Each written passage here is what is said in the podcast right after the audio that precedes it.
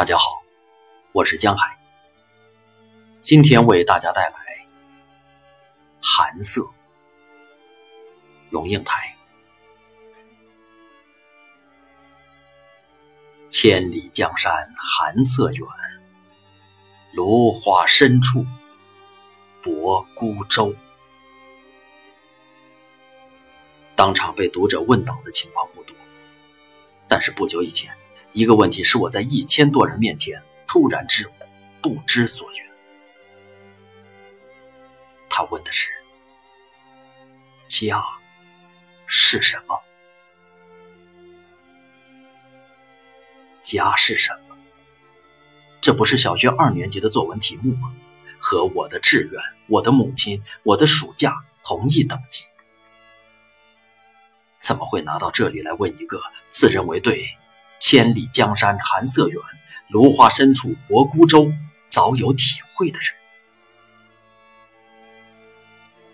问者的态度诚诚恳恳的，我却只能语焉不详蒙混过去。这么难的题呀！作为被人呵护的儿女时，父母在的地方就是家。早上赶车时，有人催你喝热腾腾的豆浆。天若下雨，他坚持要你带伞。烫的便当塞在书包里，书包挎在肩上，贴身还热。周末上街时，一家四五口人可以挤在一辆机车上招摇过市。放学回来时，距离门外几尺就听见锅铲轻快的声音，饭菜香一阵儿一阵儿的。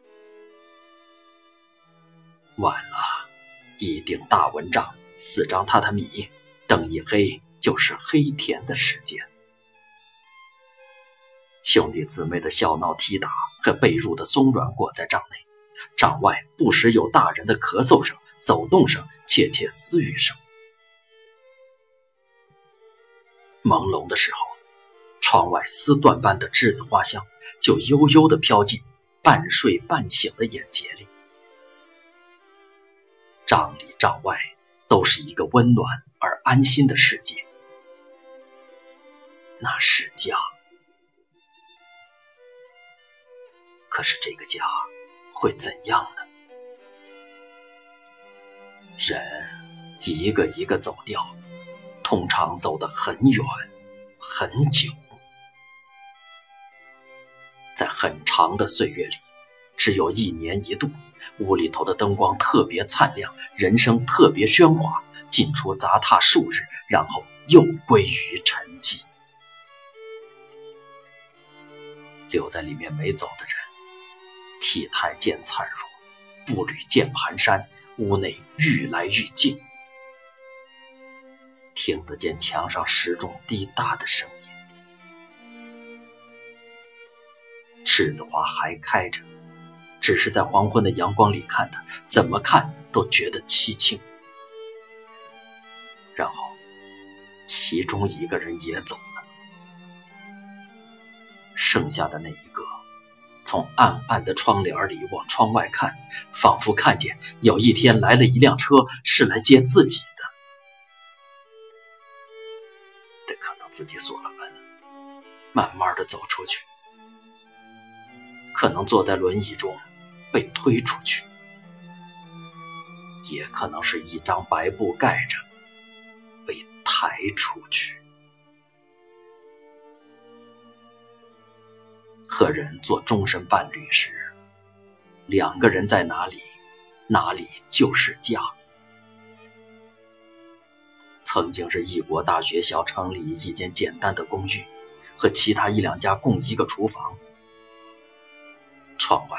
飘着陌生的冷雪，可是卧房里伴侣的手温暖无比。后来，是一个又一个陌生的城市，跟着一个又一个新的工作，一个又一个重新来过的家。几件重要的家具总是在运输的路上，其他就在每一个新的城市里一点一点添加或丢弃。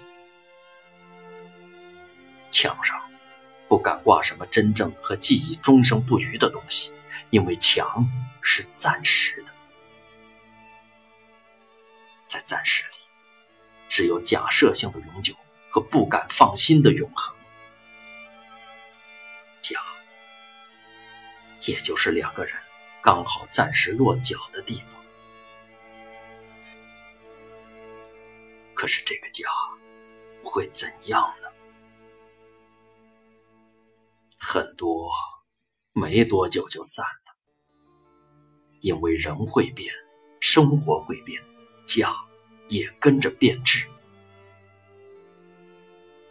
渴望安定时，很多人进一个家；渴望自由时，很多人又逃离一个家。渴望安定的人。也许遇见的是一个渴望自由的人，寻找自由的人，也许爱上的是一个寻找安定的人。家，一不小心就变成一个没有温暖、只有压迫的地方。外面的世界固然荒凉，但是家却可以更寒冷。一个人固然寂寞。两个人孤灯下无言相对，却可以更寂寞。很多人在散了之后就开始终身流浪，很多一会儿就有了儿女，一有儿女，家就是儿女在的地方。天还没亮就起来做早点，把热腾腾的豆浆放在餐桌上。一定要亲眼看着他喝下去才安心。天若下雨，少年总不愿意拿伞，因为拿伞有损形象。于是你苦口婆心、几近哀求的请他带伞。他已经走出门了，你又赶上去把滚烫的便当塞进他的书包里。周末，你骑机车去市场。